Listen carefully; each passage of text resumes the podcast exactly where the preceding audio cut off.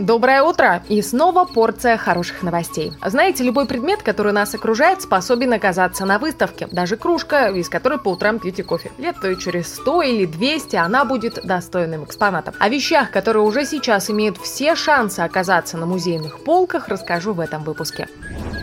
Петербурге обнаружили мозаичную икону 1905 года. Ее случайно нашел промышленный альпинист, осматривая фасад. Со слов специалистов, полотно было закрашено в 1920-х годах. Под слоем краски оно хорошо сохранилось до нашего времени. Сейчас активисты ищут промальпинистов, которые помогут отмыть находку, тем самым подарят работе новую жизнь мог бы оказаться в музее, но материал неподходящий. В Дании соорудили самую высокую скульптуру из песка. Высота творения 21 метр 16 сантиметров. На него ушло 5 тонн песка и несколько дней работы. А посвящена эта громадина коронавирусу. Он находится в верхней точке скульптуры. По замыслу автора, вирус на вершине показывает, что он правит не только этой композицией, но и нашей жизнью. Заставляет не встречаться с близкими, сидеть дома и не путешествовать. Верю, что этого персонажа всем вместе нам удастся удастся победить.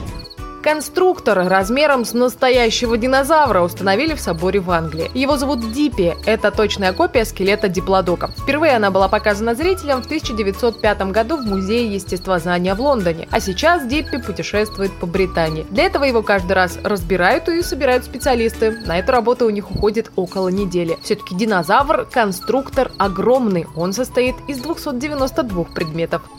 Друзья, всем желаю отличного начала дня.